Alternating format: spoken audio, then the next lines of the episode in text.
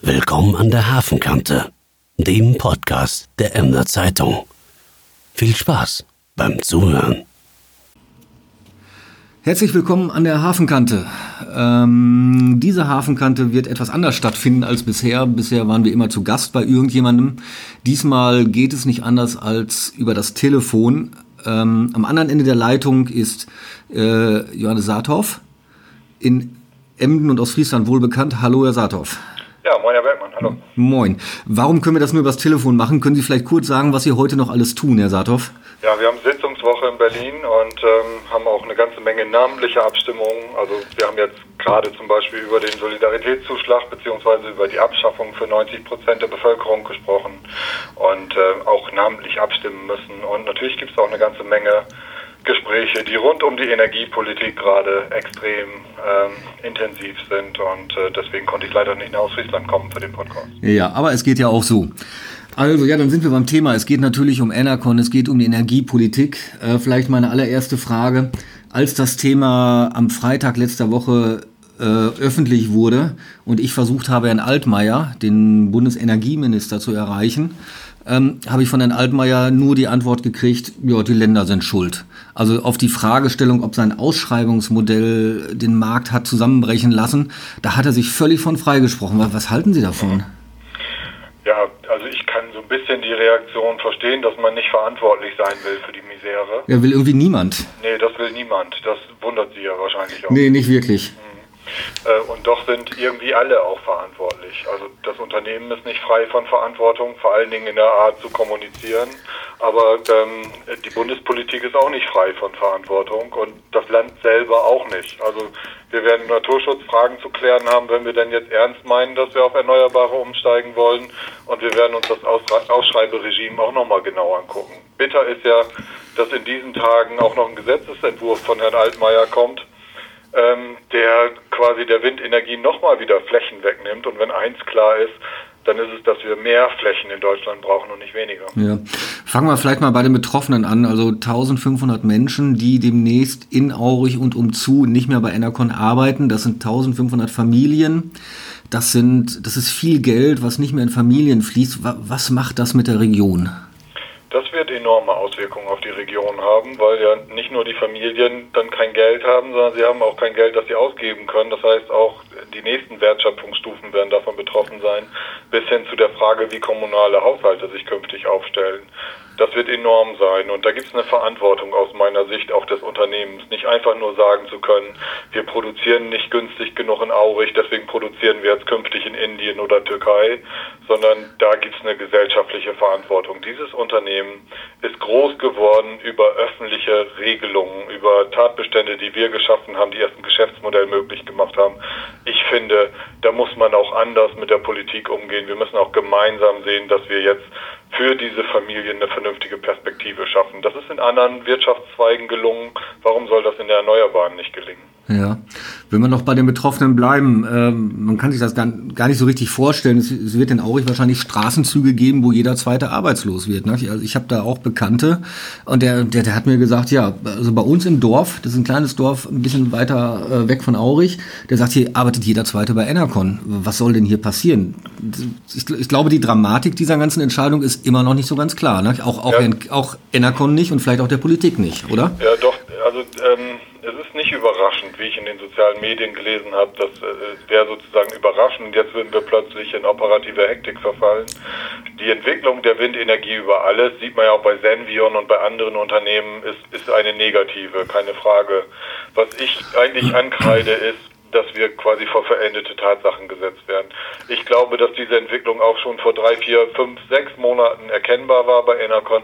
Warum hat man dann eigentlich nicht das Gespräch gesucht mit den politisch Verantwortlichen? Und wie viel das nachher in einem Straßenzug wirklich sind, weiß man ja nicht.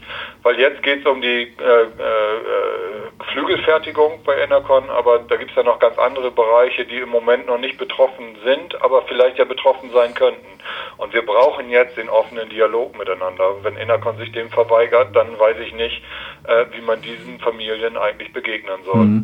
Dann, dann kommen wir mal wirklich zum Unternehmen. Ich meine, offener Dialog ist ja etwas, was bei Enercon pff, gelinde gesagt immer schwierig war. Gehört nicht zur Hauskultur. Nee, bei der, letzten, sagen. bei der letzten Entlassung, da waren es, glaube ich, 800 Menschen. Ja. Ähm, da hat sich Ener, die Enercon-Führung komplett der Wirtschaft, äh, der, der Politik verweigert und hat auch Einladungen von Herrn Weil abgelehnt. Auch von Herrn Altmaier übrigens. Der Bundesminister war in Emmen und Ja. Herr Kettwig ist nicht. Ja, rächt sich das jetzt oder oder ich meine, jetzt jetzt finden ja die Gespräche statt, aber jetzt könnte es zu spät sein, oder? Also ich erstens weiß ich nicht, ob es sich rächt. Ähm, es ist auf jeden Fall nicht förderlich gewesen, weder für die Menschen in der Region noch für das Unternehmen selber.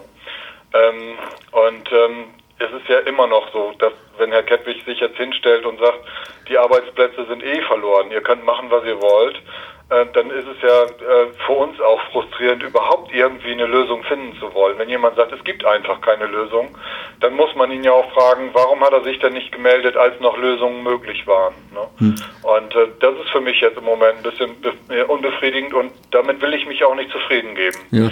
Damit, äh, das ist einfach zu kurz gedacht, sondern jetzt muss unternehmerisch verantwortlich gehandelt werden. Denn der Witz ist ja, Herr Bergmann, wir brauchen die Windenergieproduktionsstätten, weil wir wollen bis 2030 65 Prozent Erneuerbare haben. Und das heißt mindestens 40 Gigawatt Ausbau. Wer soll das denn machen, wenn wir die Unternehmen nicht mehr haben? Hm. Das heißt, um eben einmal noch zurückzukommen, also Ihre zentrale Kritik, Kritik an Enercon ist, dass Sie nicht früher das Gespräch gesucht haben, als noch was zu retten gewesen wäre, sagen wir durch staatliche Beihilfen, durch Zuschüsse oder, oder Transfergesellschaften oder ähnliches. Um das ganz klar zu sagen, ich will nicht einen hauptsächlich Verantwortlichen dafür identifizieren. Ich habe gesagt eingangs, dass wir alle irgendwo Verantwortung tragen. Und ähm, bei Enercon ist es eben das, dass diese äh, Kommunikationsstruktur, na sagen wir mal, euphorisch formuliert eingeschränkt funktioniert. Ja. Hm. Gut, wenn Sie sagen, es ist also nicht Enercon alleine, klar. Ähm, wo sehen Sie weitere Schuld? Beim Bund? Ja, der Bund ist auch ganz klar in der Verantwortung, keine Frage. Wir haben umgestellt auf Ausschreibungen und das ist sozusagen der Beginn äh, der schlechten Phase gewesen. Also wir haben umgestellt auf ein System, bei dem es plötzlich eine Rolle spielte, ähm, wie viel die Kilowattstunde denn tatsächlich kostet. Das heißt, wie teuer die Anlage eigentlich sein darf. Das war vorher ja anders. Da gab es eine garantierte Einspeisevergütung. Und äh, irgendwann mussten wir sozusagen die Verantwortlichkeit auch dafür übernehmen, dass die Menschen nicht unbegrenzt hohe Strompreise zahlen Ja. und sind in dieses Ausschreibungssystem eingestiegen. Aber äh, eigentlich in einer Art und Weise, ähm, die besser hätte untersucht werden müssen. Und jetzt sind wir an einer Ecke, wo wir sagen müssen, wo können wir eigentlich Ausnahmen von diesem Ausschreibungsmodell finden, die auch wettbewerbsrechtlich zulässig sind. Denn es war damals aus der EU, dass sie sagten, wir wollen unbedingt, dass ihr in Ausschreibungen reinkommt, sonst ist das eine unzulässige Beihilfe. Und dafür habe ich Maßnahmen in meinem Brief vorgeschlagen. Ja. Dieses Ausschreibungsmodell, ähm, das, da gab es ja wahrscheinlich auch vorher Kritik dran. Man, man wusste ja wahrscheinlich, was man tat. In, in Berlin sitzen jetzt auch keine, keine Leute, die, die keine Ahnung haben äh, von den Gesetzen, die sie machen und, und was diese Gesetze bewirken. Wie ist es eigentlich damals zu diesem Ausschreibungsmodell gekommen? Wissen Sie das noch? Also es war äh, das, der Wettbewerbskommissar der EU, der gesagt hat, Achtung, ich stelle mal die gesamte Förderung der erneuerbaren Energieanlagen inklusive der besonderen Ausnahmeregelung für stromintensive Betriebe in Frage als unzulässige Beihilfe. Und wenn ihr das nicht als Beihilfe haben wollt, dann müsst ihr ins Ausschreibungsregime einsteigen. Und wir hatten im Koalitionsvertrag 2013, ich kann mich gut daran erinnern, miteinander vereinbart, dass wir das ausprobieren wollen in der Legislaturperiode. Und aus dem Ausprobieren ist dann ein tatsächliches Umsteigen geworden, ohne dass eine wirkliche Evaluation stattgefunden hat. Und das war definitiv ein Fehler.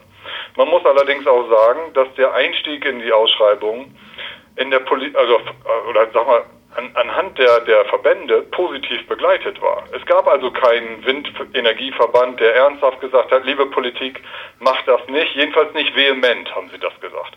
Ich kann mich erinnern, dass Monate vor der Entscheidung, ob wir Ausschreibungen zulassen oder nicht, in dem Enercon-eigenen Blatt, Windblatt, also der Zeitschrift der Firma, schon eine Anzeige drin war, machen sich keine Sorgen, Enercon ist ein verlässlicher Partner bei den Ausschreibungen wohl dann Menschen im Ministerium auch zu mir gesagt haben, für wen kämpfst du eigentlich? Wieso sperrst du dich so gegen diese Ausschreibung? Eigentlich sind doch deine eigenen Leute, kann man ja darüber nachdenken, ob das meine Leute sind, Ja. aber die Menschen, die in Ostfriesland da wirtschaften und mit, mit erneuerbaren Geld verdienen, sind doch schon auf dem Weg, dass sie sich mit Ausschreibungen abgefunden haben. Wie kann man diese Diskrepanz erklären? Einerseits äh, diese, diese Euphorie bei Enercon, ja, wir kriegen das hin, auch wenn das Ausschreibungsmodell kommt. Und jetzt kriegen sie es plötzlich doch nicht hin. Haben Sie da eine, eine Erklärung? Es gibt sicher noch mehr Faktoren, die da eine Rolle gespielt haben. Zusätzlich zu den Ausschreibungen wurden einfach die Flächen knapp. Ich glaube, das, was vorher nicht so wirklich wahrgenommen wurde, ist, dass bei den Ausschreibungen das eine, der eine Effekt eintritt, nämlich dass die Windenergie günstiger produziert. Aber der andere Effekt ist eben, dass man auch die Ziele absolut einhält. Und wenn man zweieinhalb Gigawatt ausschreibt an Kapazität, heißt das nicht zwingend, dass ähm, auch tatsächlich zweieinhalb Gigawatt zugebaut werden, sondern viele Projekte, die scheitern einfach auch in der Umsetzung und werden gar nicht umgesetzt. Und das ist unser Problem. Und dazu kommt, dass wir naturschutzfachliche Probleme haben. Wir werden klären müssen den Konflikt zwischen Artenschutz und Naturschutz. Das heißt, ist es eigentlich richtig, dass wir aus Artenschutzgründen in Vorranggebieten keine Windenergieanlagen bauen können ähm, und damit sozusagen äh, riskieren, dass wir unsere Klimaschutzziele nicht erreichen? Ich glaube, dass wir jetzt zu einem Zeitpunkt ähm, auch darüber nachdenken müssen, ob Klimaschutz nicht der vorrangige Artenschutz auch ist. Ja. Ähm, der, kurz nachdem das bekannt wurde mit Enercon Ende dieser Woche, Ende letzter Woche, gab es ja dann auch eine Pressemitteilung des Windenergieverbandes, äh, die quasi zum Inhalt hatte, das ist jetzt der letzte Weckruf an die Politik.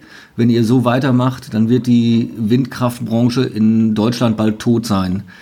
Haben Sie das auch als Weckruf empfunden und, und hat die Politik, wird die Politik darauf reagieren oder ist das ein Kampf gegen Windmühlen des Verbandes? Schönes Bild, das Sie da verwenden. Äh, ja, also, stimmt, ja. Also es ja. ist ganz klar ein Weckruf. Also durch Berlin ist richtig ein, ein Gewitter gezogen, um das, ist das so? zu sagen, in dieser Woche, ja. ja. Ich habe gestern die Fragestunde des Deutschen Bundestages genutzt, um Herrn Altmaier nochmal auf die Situation von Enercon anzusprechen. Ja. Und ähm, was eigentlich relativ unüblich ist, ist, dass ganz viele Kollegen äh, sich drangehängt haben. Also meine mhm. Frage hat, das, hat das Parlament über 30 Minuten beschäftigt. Ja. Und da hat der Kollege Olli Krischer von, von den Grünen gesagt, Mensch, das, was Sie jetzt vorlegen als Wind äh, als, als äh, Kohleausstiegsgesetz ist eigentlich ein Windenergieausstiegsgesetz. Es gibt auch in der Koalition welche, die sagen, eigentlich ist es ein GroKo-Ausstiegsgesetz, aber soweit will ich jetzt im Moment noch nicht. Ja, der GroKo-Ausstieg, der, der schwebt ja immer irgendwie über allem. Ne?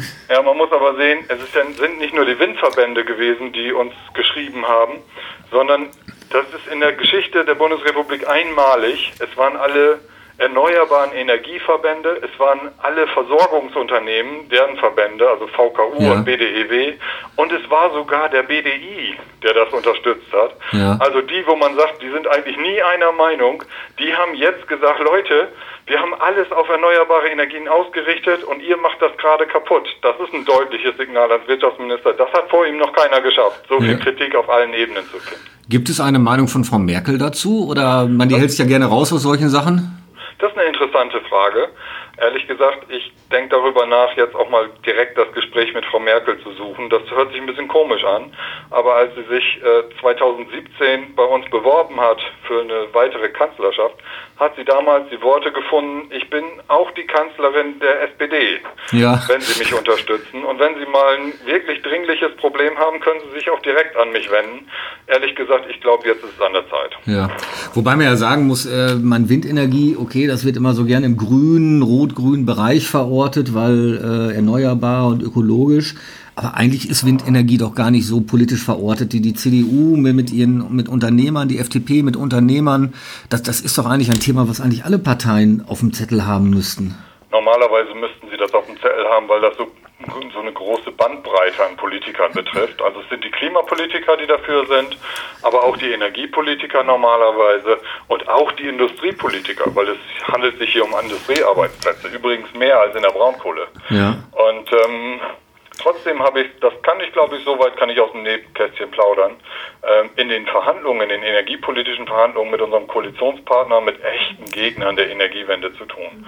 Das kann man sich auch mal nachgucken. Man sieht ja mittlerweile, wer dafür verantwortlich ist und wie die so öffentlich auftreten. Mhm. Das ist absolut windenergiefeindlich. Ja, ich meine, da, da spielt ja auch rein, dass Bayern äh, von dieser neuen Sonderregelung, die Herr Altmaier gerade auf den Weg bringt, noch eine Sonderregelung kriegt, dass die Abstände in Bayern halt noch größer sein sollen zwischen Windenergieanlagen und, und Häusern. Damit, damit genau. ist Bayern raus. Also die wollen, die wollen keine Hochspannungsleitung, die wollen keine Windmühlen. Was wollen die denn? Ja, das ist der eigentliche Skandal an den Abstandsregelungen, dass Bayern sagt, wir machen die Abstandsregelungen so, dass bei uns keine Windmühlen mehr möglich sind. Herr Söder sich aber gleichzeitig hinstellt und sagt, zwei Prozent der Fläche Bayerns wird künftig mit Windenergieanlagen bepflastert werden, wo ich mich frage, wie er das denn eigentlich miteinander in Einklang bringen will.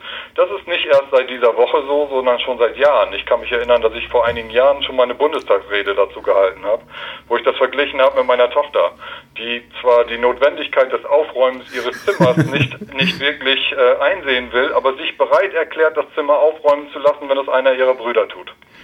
Und das ist die Energiepolitik von Bayern. Um mal ganz klar zu sagen, wenn ich in Bayern bin, erzähle ich denen das auch. Bayern ist auf dem besten Weg, sich zu deindustrialisieren und äh, BMW heißt dann irgendwann mal Bremer Motorenwerke. Dann ja. lachen die immer und das bleibt ihnen im Hals stecken, wenn sie hören, dass das größte Mercedes-Werk in Bremen steht. Nicht ja. in Stuttgart. Ja.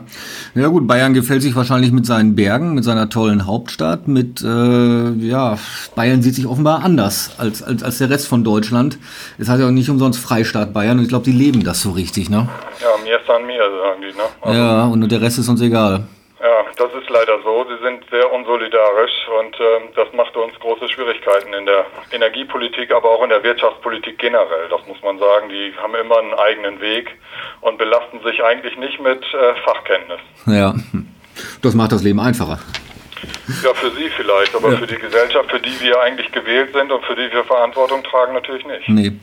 Sie hatten auch die Rolle der Gewerkschaften thematisiert und auch die Gewerkschaft selbst, die IG Metall. Herr Heemann hat sich gemeldet und hat gesagt, das ist auch ein Ergebnis, äh, wenn man uns, ja, wie sage ich es jetzt, nicht, nicht ernst nimmt, nicht in die Betriebe reinlässt. Ähm, hätte eine, eine starke IG Metall im, bei Enercon etwas ändern können daran? Definitiv ja. Also erstmal wären die Zeichen der Zeit schon früher erkannt gewesen und ähm, die IG Metall hätte mit ihren Mechanismen auch dafür sorgen können, dass ausreichend politischer Druck rechtzeitig erzeugt wird und auch innerbetrieblich dafür sorgen können, dass man so was wie einen Sozialplan hat, dass man nicht alle über einen Kamm schert, sondern aufpasst, dass man die schlimmsten sozialen Verwerfungen dann auch auffängt und in dem Firmenkonstrukt auch mal guckt, wo läuft es denn eigentlich gut und äh, wo ist es vielleicht auch verantwortbar, dass man in der einen oder anderen Frage ein bisschen mehr ausbaut.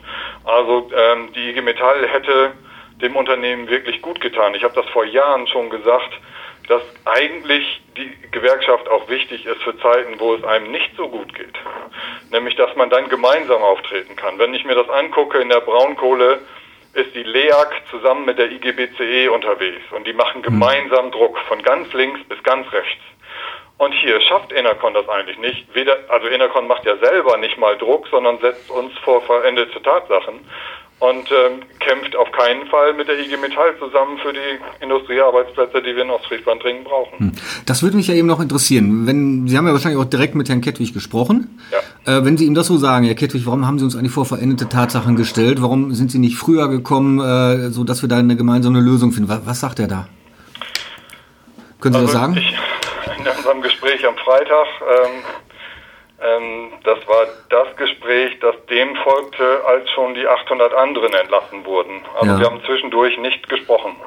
Ja. Und dann habe ich gesagt, Herr Kettwig, merken Sie was? Wir telefonieren eigentlich immer nur, wenn Sie irgendwelche Hiobsbotschaften äh, verkünden. Ja. Und ich habe, ich will es nicht wörtlich zitieren, aber schon auch empfangen, ähm, dass sich das aus Sicht des Unternehmens ändern soll. Ich hoffe, äh, dass es das dann auch tut. Es macht auch keinen Sinn, ich nochmal, es macht keinen Sinn, auch nur Enercon verantwortlich zu machen. Das würde ja. ich nicht machen, sondern die Verantwortung liegt überall und äh, wir sind alle miteinander aufgefordert, unseren Beitrag zu leisten, dass wir aus dieser Misere auch wieder gemeinsam rauskommen. Das war mein, mein ähm, Petitum an Herrn Kettwig, zu sagen, Herr Kettwig, nun hören Sie auf, damit uns immer nur alle acht Monate irgendwelche Horrormeldungen um die Ohren zu hauen. Lassen Sie uns gemeinsam an der Entwicklung des Unternehmens arbeiten. Hm.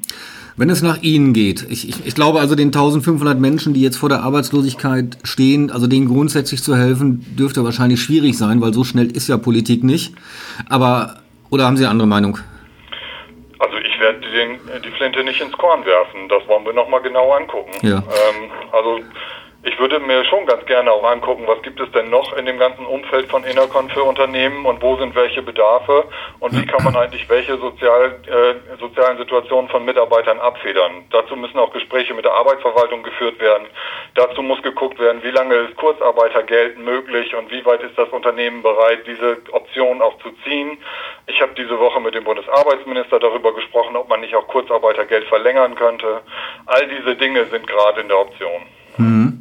Ähm, wenn es nach Ihnen geht, ich meine, wenn man jetzt Enercon hilft und den Mitarbeitern ist das ja das eine, aber das ändert ja nichts an der grundlegenden Tatsache, dass die Energiewende in Deutschland, so meiner Einschätzung nach, gerade vor die Wand gefahren wird. Also in der Photovoltaik ist es ja ganz gut gelungen, die, diesen Wirtschaftszweig tot zu machen. Äh, und jetzt ist die Windenergie dran durch, durch die gestiegenen, ja, durch all das, was wir gerade formuliert haben. Was, was müsste jetzt passieren und wie und wann, um die Situation zu retten? Also jetzt nicht nur für Enercon, sondern für Deutschland, sage ich mal. Also die entscheidende Phase ist eigentlich jetzt, denn wir stehen vor dem Kohleausstiegsgesetz mit maßgeblichen Regelungen, die auch die Erneuerbaren betrifft. Und dazu gehört zum Beispiel der Ausbaufahrt 65 Prozent, dass er jetzt gesetzlich verankert wird. Das hat die Union bis jetzt verhindert, obwohl es im Koalitionsvertrag steht. So, das, das soll jetzt im Gesetzesentwurf stehen, so wie er in der ministeriellen Abstimmung im Moment ist, aber es gibt keinen Ausbaupfad dazu. Ich will auch, dass jedes Jahr steht, wie viel wir zubauen müssen, damit wir 65 Prozent in 2030 haben. Das will die Union im Moment noch nicht. Die fahren eher die Taktik, wir machen bis 2025 erstmal so weiter und gucken mal, wie sich das dann entwickelt und geben im Zweifel dann mehr Gas. Wenn wir diese Position verfolgen und weiterhin äh, zulassen auch, dann wird das dazu führen, dass wir bis 2025 die Windenergieindustrie ausgehungert haben und uns Produkte aus dem Ausland besorgen. Das halte ich nicht für eine verantwortliche Energie- und Industriepolitik. Und ähm, diese Gesetzgebung ist gerade in die Mache, ist in der interministeriellen Abstimmung, wird Anfang Dezember dem Parlament vorgelegt. Und ich sage das auch in aller Deutlichkeit, wird mit mir nicht zu machen sein. Ja, das heißt, so, so blöd der Anlass ist in Aurich, der Zeitpunkt ist der richtige. Naja, man muss mal gucken. Ähm, ich sag mal, angenommen, wir hätten jetzt die Ausbauraten, die wir auch die vergangenen Jahre gehabt hätten, ja. dann wäre ja die Argumentation von Enercon immer noch die gleiche. Wir können viel, viel billiger Kunststoffflügel produzieren in der Türkei oder in Indien. Mhm. Ähm, deswegen muss man sich manchmal die Frage stellen, hat die derzeitige äh, Situation eigentlich wirklich was mit der Entscheidung von Enercon zu tun? Das stelle ich einfach mal. Ja, ja, oder, oder, oder umgedreht. Hat die Entscheidung von Enercon etwas mit der derzeitigen politischen Situation zu tun oder wird da nur eine, eine schlechte Gesamtlage genutzt, um äh, andere Effekte in der Türkei dann zu erzielen? Ja, genau. Wie auch immer. Also ähm, ich will da gar nicht großartig mutmaßen. Äh, Im Gegenteil. Ich würde, ich will auch niemandem äh, da wirklich was unterjubeln oder in die Schuhe schieben. Ich will nur alle an einem Tisch haben und mit ihnen darüber sprechen, wie wir für Ostfriesland und das nehme ich Herrn Kettwig auch ab, dass er sich eigentlich für Ostfriesland einsetzen will. Wenn ich, ich, ihn auf öffentlichen Veranstaltungen in Berlin oder sonst wo gesehen habe, habe ich ihn immer auch als leidenschaftlichen Ostfriesen wahrgenommen. Ja, ich, ich auch. Ich kenne ihn auch nicht gut, aber, aber, wir haben uns auch schon ein paar Mal getroffen und auch darüber gesprochen. Er ist ja auch hier verortet in Ostfriesland, ja. persönlich und familiär. Er spricht auch gerne Plattdeutsch. Ich kann mir nicht vorstellen, dass er kein Interesse daran hat, mit der Politik zusammen für ostfriesische Belange zu kämpfen. Ja. Nochmal eine, eine Frage, um es ganz klar deutlich auch von Ihnen zu hören. Haben Sie den Eindruck, äh, dass das, was jetzt passiert ist, in Berlin und auch bei Ihrem Koalitionspartner und auch bei der FDP und den anderen Parteien so hart aufgeschlagen ist, dass die den Ernst der Lage erkennen? Oder wird es diesem Thema so gehen wie vielen Themen? Man regt sich eine Woche lang auf, dann sagt man, ja, wir machen jetzt alles besser und dann ist das Thema wieder weg. Also ich kann für meine Fraktion sprechen. Ähm, äh, da ist ganz klar, ähm, dass wir uns das nicht bieten lassen und dass wir sehen müssen, dass wir die Erneuerbaren äh, halten. Und zwar stärker, als es das noch vor der Einigung im Klimapaket war. Ja. Ähm, ich merke das sowieso bei den Grünen war das immer schon so und bei den Linken auch. Die sind auch starke Unterstützer. Die, die entgegen normaler Reflexe dem Parlament schimpfen die jetzt auch nicht auf uns, sondern sagen, Mensch, komm, lass uns zusammenrücken, lass uns gucken, wie wir, wie können wir euch helfen, wie können wir gemeinsam was machen. Ja. Bei der Union ähm, ist mein Eindruck eigentlich, dass Mainstream in der Union auch pro erneuerbare Energien ist, aber die, die für Energiepolitik verantwortlich sind, das sind ja nur ganz wenige dann, mhm. Die sind einfach noch auf einem völlig falschen Dampfer unterwegs. Ja. Und es wird darauf ankommen, dass es dem Mainstream in der Union gelingt, diese Jungs jetzt auch mal einzufangen. Hm. Was sagt die AfD zu dem Thema? Die AfD hat ein völlig verqueres Weltbild. Also, das stimmt, äh, es gibt keinen Klimawandel. Es gibt keinen menschengemachten, also am Anfang haben sie gesagt, es gibt keinen Klimawandel. Mittlerweile sagen sie, es gibt keinen menschengemachten Klimawandel. Also äh, der Blick der AfD ist völlig schräg und äh, am, am Weltbild vorbei. Übrigens wird auch keinem der Mitarbeiter geholfen werden bei der AfD, weil die nämlich sagen, Windenergie ist des Teufels und muss sofort abgeschafft werden. Das heißt also, diese Partei braucht man gar nicht irgendwie ins Gebet nehmen, äh, um da womöglich Mehrheiten im, pa im Parlament herzustellen. Nein, ich habe auch noch von denen noch keinen fachlichen Beitrag zur Energiepolitik gehört, ehrlich gesagt. Sind wir alle miteinander, von der FDP bis rüber zu den Linken, schockiert über die Wortbeiträge Anträge, weil sie einfach äh, jede fachliche Grundlage äh, entbehren. Ja. Gut, Herr Saathoff, ja, ich sage vielen Dank für das Gespräch. Ich danke für das Interesse. Äh, ich bin gespannt, wie das weitergeht in Berlin. Also auf jeden Fall werden wir auch dranbleiben als Emder Zeitung und äh, werden auch bei Herrn Weil auf dem, auf, im Flur stehen und ihn nicht rauslassen bei einem Althusmann. Ich, ich, glaube, das Schlimmste wäre, wenn das Thema jetzt nach drei Tagen wieder tot wäre und, und es geht weiter wie zuvor. Ich glaube, dann ist nichts geholfen. Das sehe ich genauso wie Sie. Leider ist das Thema sehr kompliziert. Das heißt, man ja. muss lange Briefe schreiben und lange äh, Interviews geben. Aber ich finde, es ist aller Mühen wert. Es geht um Menschen, die um ihre Zukunft bangen. Und glauben Sie mal nicht, dass mich die Zuschriften kalt lassen. Im Gegenteil, sie machen schon ganz schön betroffen. Ja. Und äh, ich finde, dass alle Verantwortlichen jetzt an einen Tisch gehören. Ja. Das war die Hafenkante in dieser Woche mit einem unschönen Thema, aber vielen Dank, Herr Saathoff, dass Sie sich die Zeit genommen haben und bitte halten Sie uns auf dem Laufenden, wie Sie da weiterkämpfen in Berlin. Das mache ich gerne. Herzlichen Dank für die Möglichkeit. Danke auch. Tschüss, okay. Herr Saathoff. Jo, tschüss. So, ja, das war super. Ja, hat mich auch gefreut. Dankeschön. Schönes Gespräch. Ja, das geht Freitagabend dann online auf unserer Website und dann äh, geht das auf allen möglichen Plattformen. Super gut. Gut, Dankeschön. Gruß nach Berlin. Achso, tschüss. tschüss.